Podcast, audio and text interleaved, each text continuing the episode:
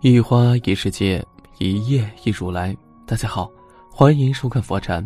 今天和大家分享的是，今天我们来说说三十六战记中的围魏救赵。本纪出自《史记》记载的齐魏桂林之战，纪名则见于明朝罗贯中《三国演义》第三十回，此孙膑围魏救赵之计也。现却指用包抄敌人的后方来迫使他撤兵的战术。在公元前三五三年，魏惠王派兵攻打赵国都城邯郸，赵国向位于今山东的齐国求救，齐王招募八万军队，任命田忌为统帅，孙膑为军师，前往援救赵国。田忌原想率兵直奔赵国都城邯郸，与魏国决一死战。军师孙膑建议说，魏国出动全部精锐部队攻打赵国。国内空虚，无重兵把守，因此我们应该攻打魏国都城大梁，这样魏军必定会停止对邯郸的包围，回兵救援本土。田忌听从了孙膑的建议，带领骑兵向魏国都城大梁进军。消息已经传出，魏将庞涓慌忙从赵国退兵，火速赶回魏国。这时，齐军在魏军回国必经之地桂林一带设下伏兵，以逸待劳。做好充分准备，魏军长途跋涉，精疲力尽，遭到齐军的突然伏击，大败。赵国之围很快就化解了。《孙子兵法》中围魏救赵有三种含义：一、避实击虚。《孙子兵法·虚实篇》认为，水的流动规律是避开高处而流向低处。同样的道理，用兵的规律是避开敌人的坚实之处而攻击其薄弱之处。避实击虚是克敌制胜的法宝。二，以攻为守，进攻是最好的防御。在敌兵压境的情况下，如果一味的防御，就会越来越被动。应当利用一切机会发起进攻，打乱敌人的阵脚，从而化被动为主动。三，以逸待劳。我们在敌人气势如虹之际，我们不能采取直接进攻的战略，硬碰硬。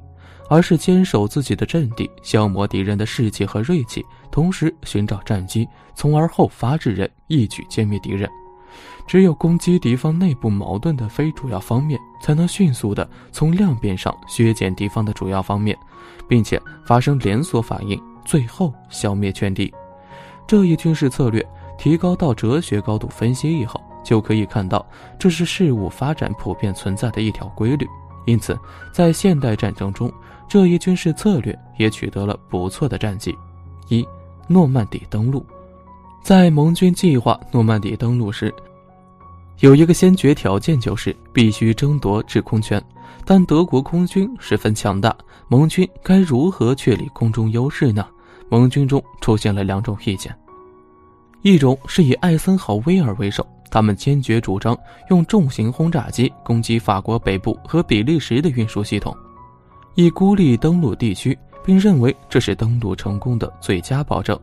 史巴兹则主张盟军的轰炸机攻击德国本土，尤其是攻击德军的生命线——石油设施，迫使德空军将主要力量放在保护本土上，无力顾及诺曼底方面。他认为，如果仅攻击那些运输目标，则德国为保存实力，可能不会起飞应战。当盟军在诺曼底登陆时，就会遭到德国战斗机的拼死拦截。可艾森豪威尔固执己见，史巴兹只好同意自己所属的轰炸机去攻击运输目标。史巴兹是个倔脾气，虽然执行了艾森豪威尔的命令，但心里还是不服气。没过多久，史巴兹就向艾森豪威尔请示说道：“我可以继续执行你的命令，但你必须给我一支军队，让我去打击德国境内的石油供应线。如果你不同意的话，我就辞职。”艾森豪威尔只好答应。事实证明，史巴兹的想法是正确的。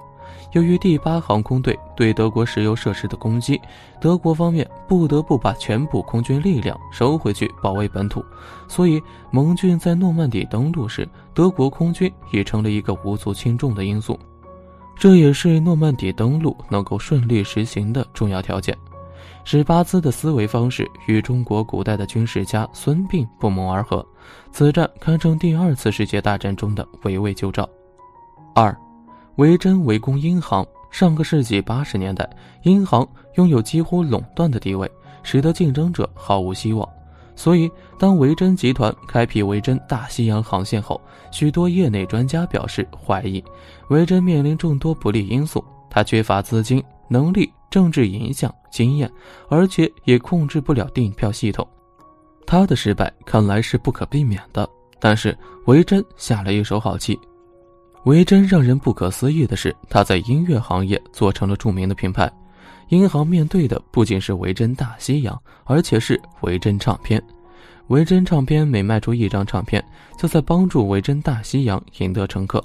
更让银行挠头的是，维珍扩张到无线电、电视、旅馆行业，受到来自不同方向的攻击，银行不能像对付新兴航空公司那样轻而易举地把维珍大西洋排除在行业之外。五年内，维珍大西洋赢得了一千万英镑的利润。五年后，他的航线扩展到了亚洲、澳洲。维珍明白，用一个行业来保护另一个行业，不至于耗尽资源，通常情况下是双赢。围魏救赵的计谋变得更为实用，如同维珍集团的创始人理查德·布兰森说的那样：“他们有着互利关系，他们彼此保护。”当维珍大西洋开辟南非航线时，我们可以向那里推出维珍电台和维珍可乐。同样，我们会套用在航空业订票的经验，使火车票的买卖更简易、更便宜。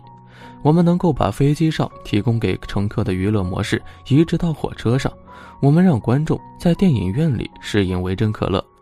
我们动用维珍特大型商店里的大量娱乐存货，使消费者在维珍电影院里享受更多的乐趣。围魏救赵是三十六集中相当精彩的一种智谋。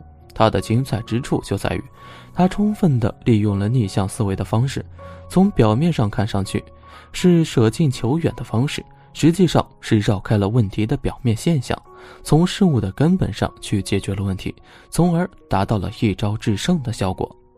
而孙膑运用到的逆向思维，就是他师傅谋圣鬼谷子曾经说过的：“欲闻其声反默，欲张反敛，欲高反下，欲取反与。”这就是告诉我们，想要达到目的，就要与目的背道而驰。也就是为了达到目的，运用到逆向思维，你就会发现反而有奇效。将人们司空见惯的事物或者观点，反过来变成另一种新的思维模式，敢于反其道而行之，从相反的角度思考问题，你就会发现新的解决方法。最后，齐军在原地埋伏，以逸待劳，击败魏军，这达到了《孙子兵法》中的一个思想策略：视而劳之。那就是当敌人处于非常安逸的状态时，我们就要折磨他，让他疲于奔命。围魏救赵的战略思想没有任何的问题，在之后的很多战争中都有人运用，并且也取得了不错的成绩。但是，这个因为这场战役而出现的成语，从后世的角度思考本身就是错误的，因为围魏救赵的本意是通过包围魏国而达到拯救赵国的目的，过程是围魏，而目的是救赵。可是事情的发展却并非如此。因为齐国发兵的目的本是拯救赵国，而不是击败魏国，但是最后因为田忌没有直接派兵支援赵国，而导致赵国向魏国投降，所以从目的和结局上来说，这并非是一场成功的战役，只是对于齐国来说，这是一场非常完美的战役，同时削弱了赵国和魏国的实力，可谓是鹬蚌相争，渔翁得利。不得不说，孙膑在谋略的使用上的确高深玄妙，令人叹为观止。而我们所需要学习的是围魏救赵的巧妙之处。围魏救赵中写道：“共敌不如分敌，敌阳不如敌阴。”意思就是集中攻打敌人不如将敌人分散，先攻打士气旺盛的敌人不如先攻打士气低下的敌人。这也就是《孙子兵法》中提出的“避实击虚”。因为无论是敌人还是自己，都一定存在弱点。我们要做的就是去攻击对方的弱点，而躲避对方的优势。舍近求远去获得最大的利益，在我们的生活中也是如此。我们会经常遇到难以解决困难和强大的对手，不要因为听信网络上的毒鸡汤，就算打不过对方，气势也要压过对方，输了也值得自豪，而硬着头皮上，最终结局惨败而归，这就是一种非常不自量力的行为，没有任何自豪可言。我们要做的是通过逆向思维，寻找其他的方法和道路，避实击虚，战胜对手，这才是真正值得自豪的事情。今天的分享就是这些，非常感谢您的收看。喜欢佛尘频道，别忘记点点订阅和转发哦。在这里，你永远不会孤单。